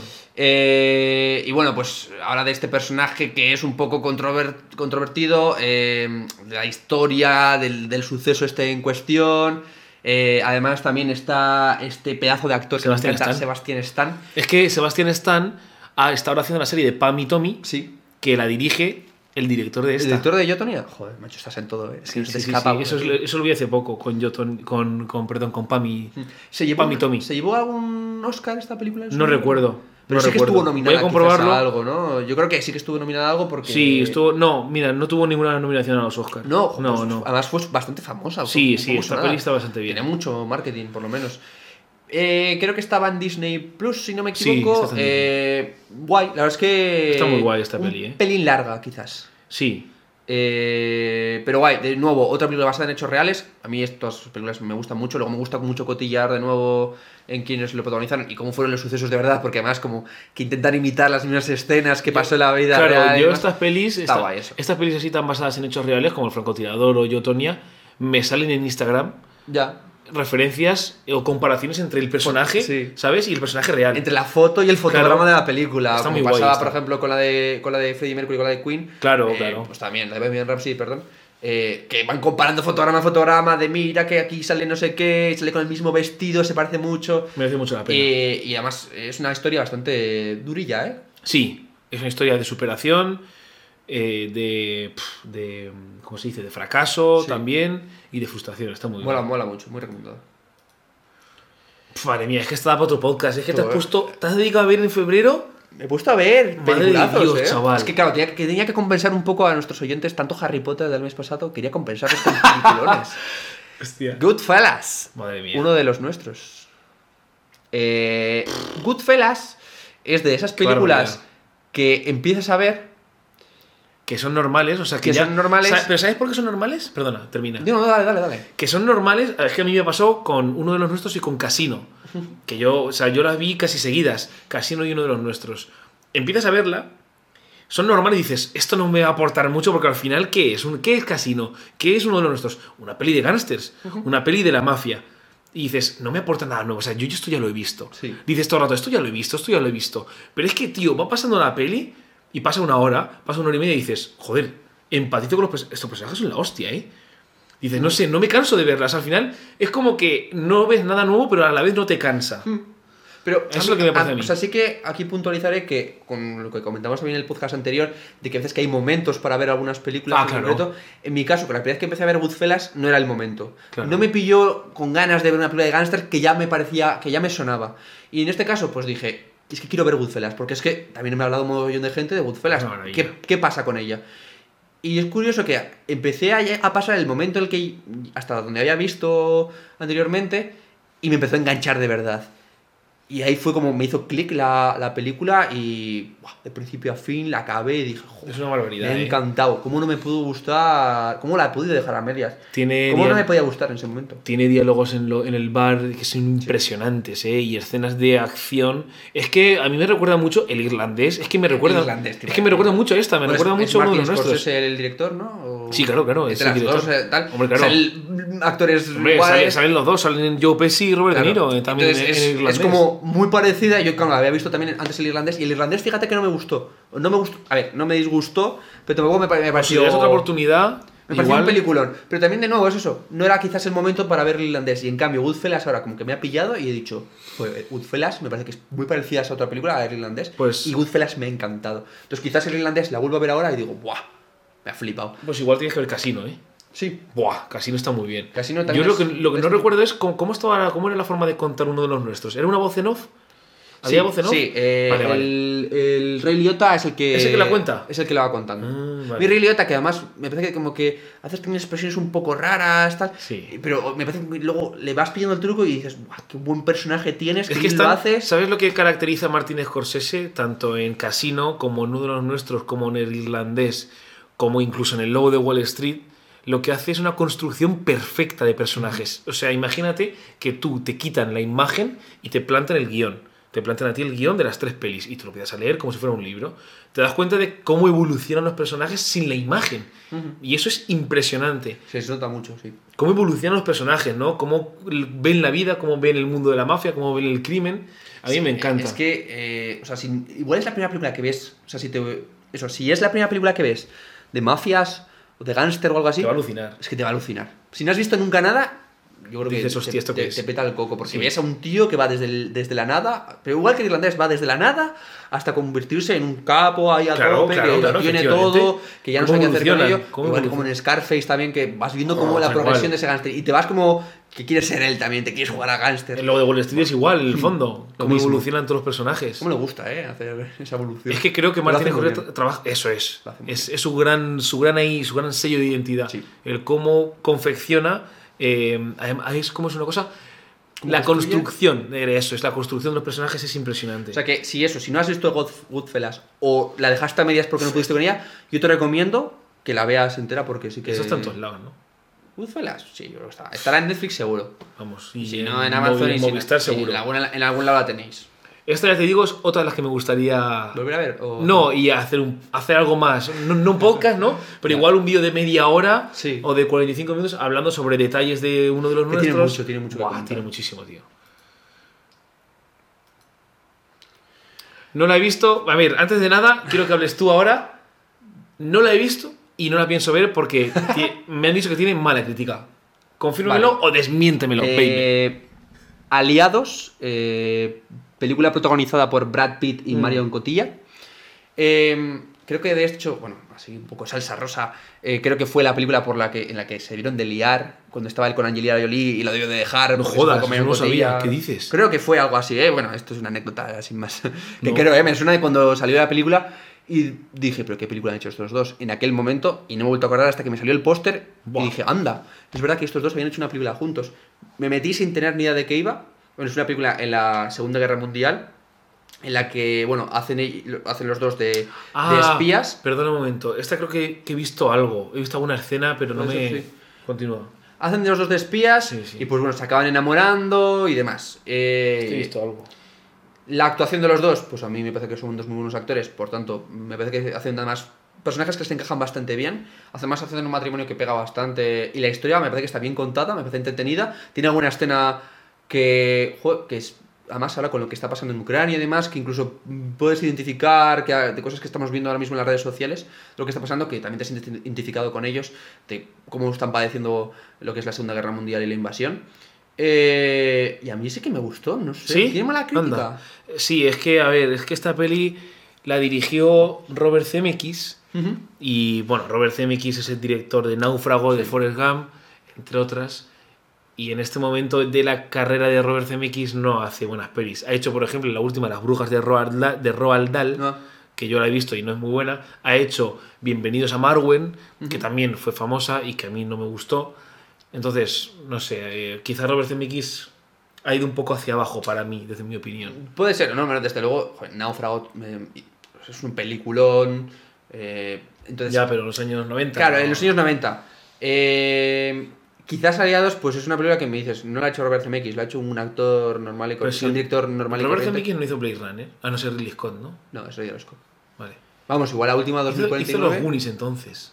Los Goonies, hizo Polar Express, por ejemplo. A mí me gustó mucho esa película. Que O sea, Robert en Zemeckis es 2000. ultra, ultra famoso. Eh, Regreso al futuro, claro. Regreso al futuro. Claro, qué coño. Y Aliados, pues es una película que podría haber dirigido cualquier actor. No se nota la mano de Robert Zemeckis. Me Que parece va, la historia- que no, ¿ves? Me parece que el guion Claro. está bien. Eh, las actuaciones están bien. eh, la trama, to- todo el, conjunto de, de- de situaciones y demás está bien. Y el final me parece un final bastante dramático. eh, muy. O sea, no espectacular, es dramático. Es como un poco incluso cruel. Y, y sí, yo te la recomiendo. Si tuvo Sí. malas críticas, pues, Pues oye, igual, no hombre, gustó, escúchame, tal. si me la recomiendas, yo la veo. Nico. Sí, pero ya digo que tampoco es. O sea, no te esperes una maravilla. Está bien. ¿Dónde la puedo ver? Yo creo que esta la puedes ver en Netflix o en Amazon o algo de esto. Vale. Yo consumo en las, eh, en las plataformas de streaming más comunes. Pues veré. tampoco- El paciente inglés. El paciente inglés. Joder, macho. Película que vi por recomendación. ¿De quién?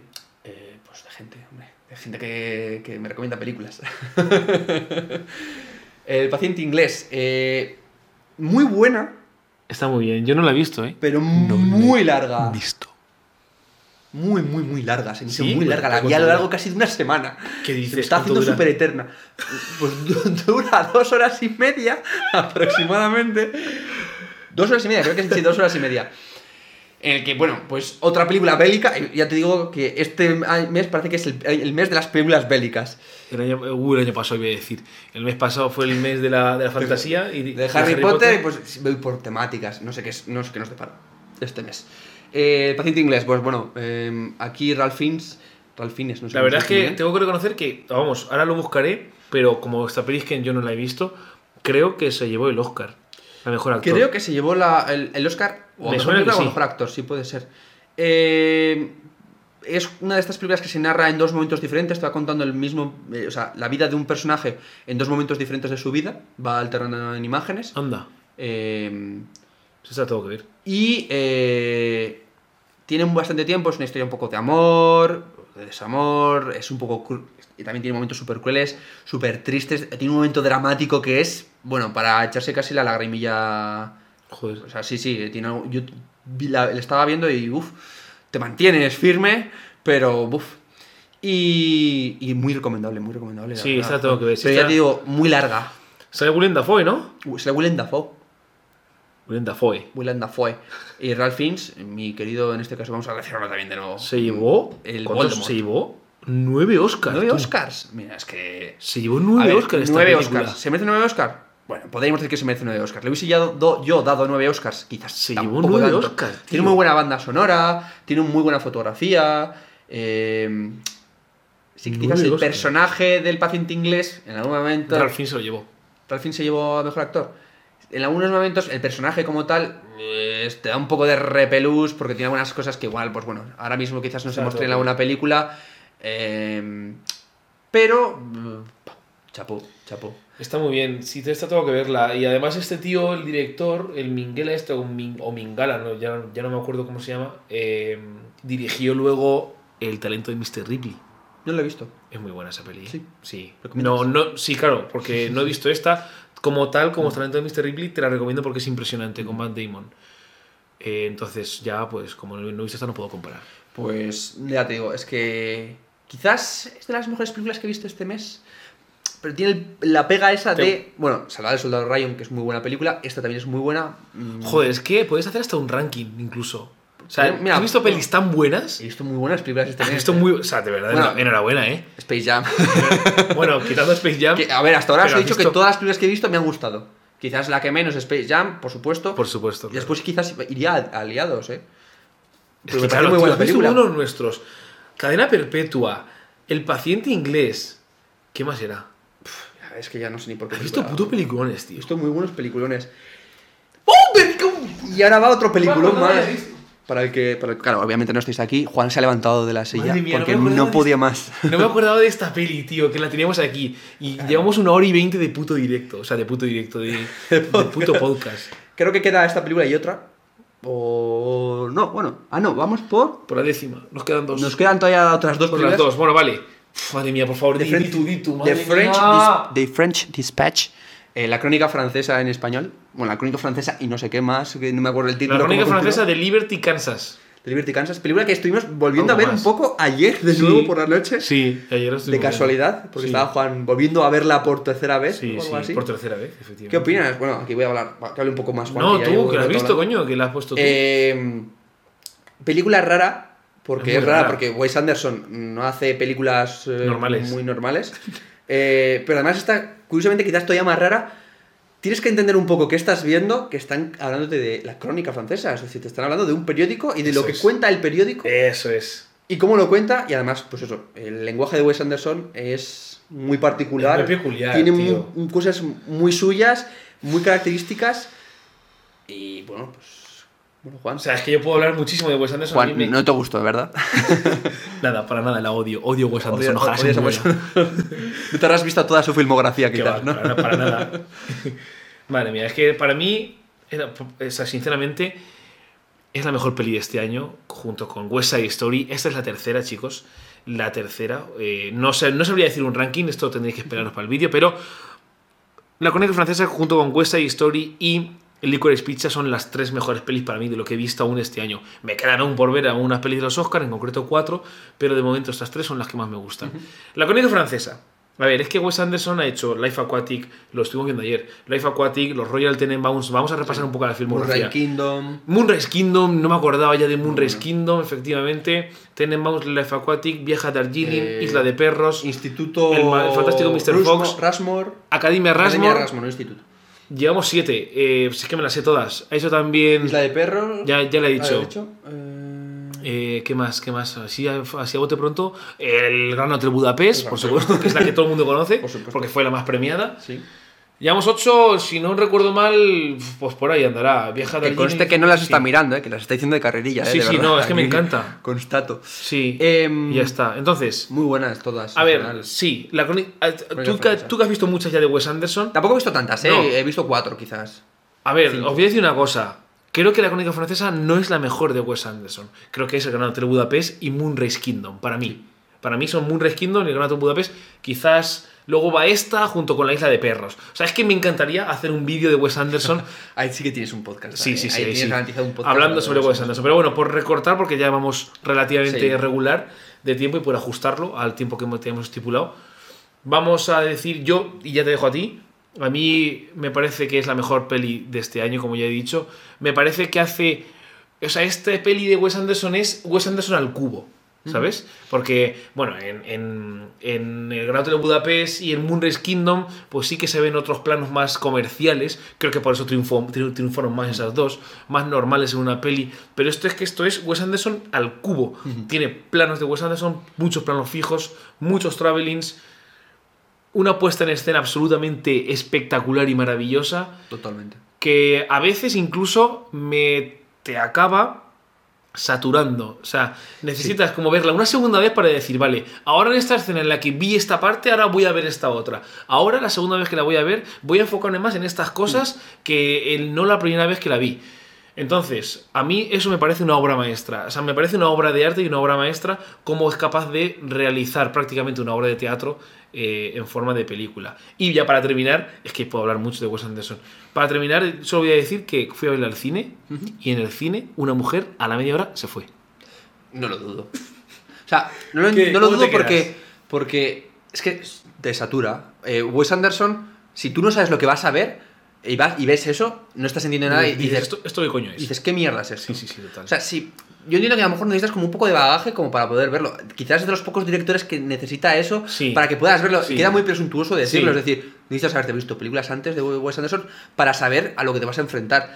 Pero si sabes a lo que te vas a enfrentar y te pones a fijarte en su gama cromática, en los planos que hace, en los que reutiliza actores, Eso es, en la siempre. tipa de el tipo de historias que cuenta y cómo las cuenta, Sí. joder, lo estás disfrutando mogollón, porque sabes lo que te vas a encontrar y lo encuentras, pero, pero descomunal. saco, es que en todos los planos. Entonces, pues bueno, yo entiendo que además no se promocionó mucho en el cine. En, en Burgos no nada. la pusieron en un cine y salía, había una sesión o dos y decías, ¿por qué? Yo quiero ir a verla a una hora normal, no a las 5 de la tarde o a las 4 de la tarde un jueves o un miércoles, no, no puedo. Eh, y le dieron muy poco bombo porque eso, porque entiendo que la gente que quiere ver The French Dispatch necesita haber visto un poquito antes Sí, claro, de duda. Wes Anderson y es un poco pena, pero a la vez no, porque oye, vosotros os lo perdéis. Totalmente. Es una obra que se disfruta muchísimo si sabes quién es Wes Anderson y, y qué es lo que ha hecho. ¿Tú lo recomiendas? Sí, sí, sí. ¿Te supuesto. gustó? Sí, sí, sí, sí, sí. Tú eres de Wes Anderson. Es que tuve que hacer un trabajo en la Universidad de Wes No Anderson. jodas, tú no lo sabías. Claro, sí, sí, sí. Tuve que hacer un trabajo y es que, claro, me tuve que ver películas de Wes Anderson y además como... A que se por disfrutan, ¿eh? Por suerte, Es que me tocó ese actor, que, o sea, ese director que yo no conocía de nada y como tiene características tan concretas Claro. que mm, lo puedes definir muy bien en qué cosas tiene. y Sí, qué puedes además es que, bueno, ya lo hablaremos en Sí. otro, pero es que es pum, Ya pum, está, sí. pum, son planos 360, en fin, bueno, ya lo hablaremos. Pasamos a la siguiente. No la he visto, no, la he visto, visto. no he visto Encanto. Encanto. Encanto, Encanto. Encanto tu niño. Ya, ya, ya, lo sé, lo sé, gracias. Eso me dice mi mamá. Eh, Encanto. Eh, película de Walt Disney Studios, no, Animation Studios, no es de Pixar. Vale, es verdad, es cierto, Eh, lo acabo de ver ahí. Por eso lo, lo que comentábamos antes. Claro, es verdad, no me había dado Eh, cuenta. Sí que es verdad que tú la ves y lo primero que te salta a la cabeza es ostras, otra película como Coco, han vuelto a hacer un refrito. No, eh, porque no tiene nada que ver con Coco, de hecho, son eso, son lo que os decía, son eh, estudios de animación dif- totalmente diferentes. Y sí que tienen, pues eh, probablemente tengan su mismo motor de renderizado para sacar estos 3D y por eso sacan los mismos colores, parece que como- por eso tiene ese estilo tan parecido. Además, pues tiene una ambientación en un pa- país de Latinoamérica. En este caso creo que si no me equivoco es Colombia. Y, eh, y creo que además tomaron Colombia, refer- Creo que es Colombia. Eh, tomaron muchas referencias pues, de los vestidos tradicionales, de las, de las festividades que tienen el país, eh, de cómo pues, tienen un poco incluso la arquitectura de las casas y demás, y debieron de viajar allí al país pues, un poco para, para estudiarlo. La historia. A mí la historia tampoco es que me gustase mucho. el- o sea, a ver cómo lo explico. El core de la historia, es decir, lo que se basa, la premisa, está bien, está chula. Es eh, una familia que escapaba de un país y que eh, reciben el encanto, es decir, una especie de magia que, que se materializa en esta casa que está viva eh, y que se, se transmite entre generaciones, a excepción de la protagonista que no ha recibido el encanto, no ha recibido un don mágico. Cada, uno- cada uno de, los de la familia tiene un don mágico y ella no lo recibió por algún motivo. Entonces, pues se desarrolla en torno a eso. Entonces ese core está muy bien, ese plot está muy bien, pero luego cómo se desarrolla se hace un poco pesado. O sea, no te termino de convencer mucho. No me terminó de convencer. Los personajes están chulos, están bien caracterizados y demás, pero cómo se desarrollan no me acaba de convencer. Las canciones no me gustan, excepto... ¿Ha- ¿Has visto Luca? Sí, no, mentira, no, Luca no lo he visto. Ah, vale, porque yo sí y Encanto no, entonces es por comparar, porque No, son- no. por lo que me está contando son muy parecidas. Está, tengo medias la de Raya, pero... Ah, yo tampoco la he visto. tampoco, no. Pues las canciones, hay un par que sí que están bien, el resto no, no acaban de convencerme demasiado. Y, y al final me dejó un poco frío, la verdad. Una pena. Es la última, ¿no? De, de Disney. es la última de Walt Disney Animation Studios. Por cierto, también está en HBO, ¿no? Eh, Sí, está en HBO, en Filmi también, en Hulu. Eh, eh, creo que está nominada a, a mejor de animación. Probablemente. Está bien, bien, en, cuanto a animación, excelente. O sea, Sí, y luego claro, es tiene, que- bueno, eso sí que Pero hay que premiarles el estilo, eh, las texturas, cómo se ven las cosas, se ve alucinante. ¿Tú crees? O sea, es lo que, justo lo que te iba a decir. Porque ahora mismo estamos llegando a un punto en la animación que tú lo sabrás mejor porque te has dedicado a eso, pero Bueno, un poco. te has dedicado un poco a eso, pero yo lo que veo es que hoy en día todas las pelis de animación 3D tienen, o sea, están llegando a un límite Mm. de renderizado o de, o de procesado que no sé hasta qué punto predomina eso sobre la historia o sobre el guion o sobre... Ya. Porque claro, doblaje se, se- se tiene que valorar, pero claro, la actuación es que es animación, ¿me entiendes? Entonces no sé... Me cuesta ver, en Luca me pasó, me pasó en, en- en Inside Out, porque, o sea, es que incluso en Toy Story 3, que fue el gran salto de calidad junto, o sea, en comparación con Toy Story 2, que, ¿cómo valoras eso? Ya. Pero Sí, bueno. sí que, sí que eh, en la física, por ejemplo, pues hay una escena en la que sale mucha arena. Se nota mucho que no Claro, está o muy el agua, ¿no? precalculado. O el agua, Cuando sí sale agua, claro. los colores. O sea, hay determinadas, por ejemplo, refracciones de la luz que son. mm, además, son eh, funciones y algoritmos matemáticos que ha desarrollado Pixar como tal. Pixar tiene contratados un montón de matemáticos Anda. y publican un montón de papers. En base a, ello, no a- en base a ellos se, se, se construye el resto de los motores de renderizado porque son los más cracks en lo suyo Anda. Y consiguen unos colores, una luminiscencia y demás que es muy difícil de replicar. Si eres muy muy finolis con estas cosas y controlas mucho, sí que vas notando las diferencias, pero si no, pues te parece como que es la misma, pero si empiezas a comparar fotogramas de las de los primeros Toy Story 1 Sí, sí, con lo de ahora, claro. es acojonante, no tiene nada que ver, eh, los poros de la piel y demás cosas, que además siendo personajes que son cartoon, Claro. Dices, pero ¿por qué le metes? Ya, pero le metes, pero lo le queda bien. Entonces, refleja la luz de alguna manera que dices, joder, no sé cómo lo has hecho, pero es que, chapo.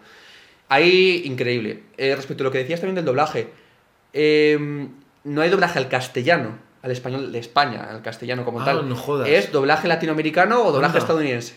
Porque claro, son personajes colombianos. Por tanto, ah, yo ahí lo estuve ¿Y viendo, qué? fui a cambiar la... ¿Fue raro o no? ¿O estaba, a mí o sea, no, porque, porque... Con todo respeto, ¿sabes? No, o sea, no, que, no me- que nadie, me, hecho, que nadie, no. me malentienda. Es por si. Porque nosotros estamos acostumbrados a ver películas dobladas al español y no estamos acostumbrados, al igual que los hispanoamericanos, que tampoco estarán acostumbrados a ver películas en el español, sino en, en colombiano, en, en su país de origen. Eh, en- yo lo pasé lo mismo con Coco, de hecho, eh, que era, era un Claro, español también. de México. Claro. Y en este caso, pues creo que es un español de Colombia, si no me equivoco del país, eh, que igual estoy diciendo mal el país. Eh, y ah, claro, yo fui a ponerlo en castellano, en castellano, en español de España, pero no lo encontré y dije que, ¿por qué? Claro, tiene mucho sentido. En realidad casi es preferible. Yo prefiero Sí, que sea es que con ese eso, acento, claro, obviamente. con ese carisma, que Obviamente. además las canciones están cantadas como de manera diferente, porque la ves en inglés, y en inglés, si no me equivoco, son también actores y actrices de doblaje latinoamericanos Latinos. que están doblando en inglés. Entonces tienen ese matiz de hablar en inglés, pero como un nuevo inglés perfecto estadounidense, ¿no? Entonces Claro. queda mucho queda mucho mejor incluso para Queda para mucho más raro. Y claro, efectivamente. Y no, no, muy bien en, eh, en esa parte casi me pareció una buena decisión. Bueno, pues una peli poco aproba- floja. a- aprobada. aprobada por la las características que, que tiene, pero porque la historia flojea un poco ahí, suspende Bueno. o aprueba por los pelillos. Bueno, Disney se tiene que poner las pilas. Sí. Última. Y última, y Vamos a un poco resumen, Sí. ¿no? Volvemos a hablar un poco de Euforia, pero vamos a hablar un poco Pero es por que encima. nos gusta mucho, tío. Básicamente porque acaba de terminar la segunda temporada, justo salió, creo que si no me equivoco. Yo no lo he visto la segunda temporada, ¿eh? Ayer el último episodio, no cuento nada. Vale. Eh, tiene los dos últimos episodios, son muy buenos, Sí. te van a gustar mucho porque además es como. pa- parece cine. O sea, podría Qué ser una, guay, podría ser tío. una película porque, porque. porque la manera en que narran los dos episodios. Eh, hay un desenlace y demás, y además un momento un poco trágico, ya lo verás. Qué guay, tío. Eh, y quería simplemente comentar por encima de que me ha parecido una, una segunda temporada muy buena. Estoy a la espera de. Va a haber, va a haber una tercera fijo. ¿Al nivel de la primera? Sí, yo creo que. Sin duda. No, no creo que se puedan comparar tampoco, porque también están producidas en diferentes años, con bastante diferente diferencia de tiempo. Eh, nuevas historias, pero mantiene la esencia, la calidad eh, cinematográfica la mantiene, iluminación, planos, eh, personajes, momentos, me parece muy bueno. Pa'lante, pa'lante, o sea, hay que ver Euphoria 2, temporada 2. sí, Ya, sí. tengo que verla, a ver si termino ya Is Us, que ya la he terminado, como ya Es he que dicho. soy yo. No, te- no si intentar además no ponerte con otra serie, ah, pero Claro, una claro. temporada, terminar lo que estás viendo, porque es que si no, ver si dejar cosas a medias como hago yo. Esto que está en HBO, ¿no? Sí. Por cierto, ¿sabes Es que la, producción de que HBO, la- sabes-. No, no, es que la producción no es de HBO, o sea, la, distribuye y La distribuye HBO. pero la produce A24. Explicación, Juan, por Bueno, favor, A20 para los A20 mortales. A24 es el, uno de los estudios de producción más independientes en cuanto a cine independiente y que más me gustan. Ha producido Midsommar, Ah. ha producido la, El Caballero Verde, que es una de las pelis mías favoritas, que igual hablé, esta la vi en diciembre, no, no, la, vi- No, no la vi en enero. Que está en Amazon, que es impresionante. Bueno, es que A24 es mi estudio favorito en cuanto a pelis. O sea, lo sigo en todas las redes sociales y en cuanto publican algún tráiler o un avance, lo estoy Ah, viendo pues no tenía. y me apunto idea. la peli. Cualquier peli de A24 es buena. Sí. Y esta serie es de No, no, 24. esta, esta serie muy buena. Es que más son de temporadas. Es de Sam Levinson, era, ¿no? Sí, Dijimos. Sam Levinson. Es que lo estuvimos ya comentando en el anterior Sí, podcast, bueno, así ya- que tampoco No, ya está, a daros ya está, chicos. tal bombo. Verosla porque merece la pena. Sí. eh, acaba además muy bien y eh, me ha gustado mucho. Bien, bien, bien, me gusta. Bueno, joder, madre mía, 1 hora 36, tío. y en la... era lo que vamos, vamos reduciendo, vamos reduciendo poco a poco. Vamos ¿eh? reduciendo. ya Y este bien porque hemos visto menos, ¿eh? Pero, Ya, pero bueno, hemos visto he- he menos. visto yo mucho. No, pero hemos visto menos y con más calidad, yo creo, ¿eh? Sí. O sea, porque yo todas las pelis que he visto en el cine, tú todas las pelis clásicas ya de algún modo que, que has visto, Yo este mes no he ido al cine, por ejemplo, me las he visto todas en plataformas. claro, yo en realidad, yo todo lo contrario. Ya. Bueno, veremos qué tal marzo, ¿no? Veremos, esperemos que mejor. Es está difícil, ¿eh? El listón Ya. de febrero ha sido. Joder, tanto, ¿eh? Pero bueno, siempre, es que siempre quedan clásicos por ver. Nico, bueno. algo más que decir. Nada, yo creo que aquí podemos cortar el podcast, ¿no? A ver si hacemos alguno más. Sí, vamos a intentar hacer alguno más. Vamos a intentar hacer alguno más esta semana si podemos. juntitos. Y si no, pues pronto nos veremos otra vez en persona. Sí. Y si no, pues eh, por Skype o por donde sea. Sí, Yo, eh, ya tenemos pillado el truco un poco. poco a poco más. Irá más rápido esta vez, estará antes publicado, así que nada, nos vemos en el próximo podcast, Nos vemos que en será en marzo, bueno, No. ya será en abril. Eh, en abril. Nos vemos en el próximo podcast. Bueno, Gracias. a ti. Gracias a todos los que nos habéis visto u oído.